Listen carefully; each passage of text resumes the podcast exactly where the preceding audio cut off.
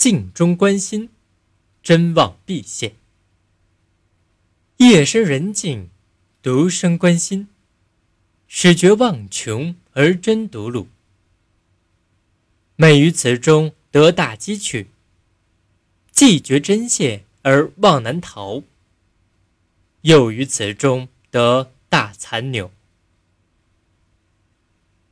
这段话的意思是说，夜深人静之时，一个人坐着静观自己的内心深处，开始觉得私心杂念都没有了，而流露出本性中的真。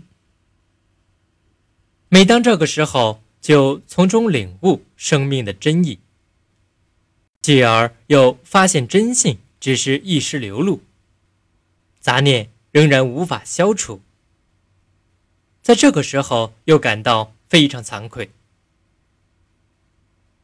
观心是禅宗的一种主要修持法门，宋明时期为一些儒家学者所吸收，发展成为心学。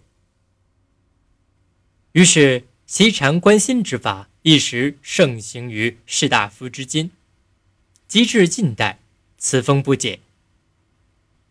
在今天，我们不提倡，也无法要求所有的人个个去从事这种宗教实践。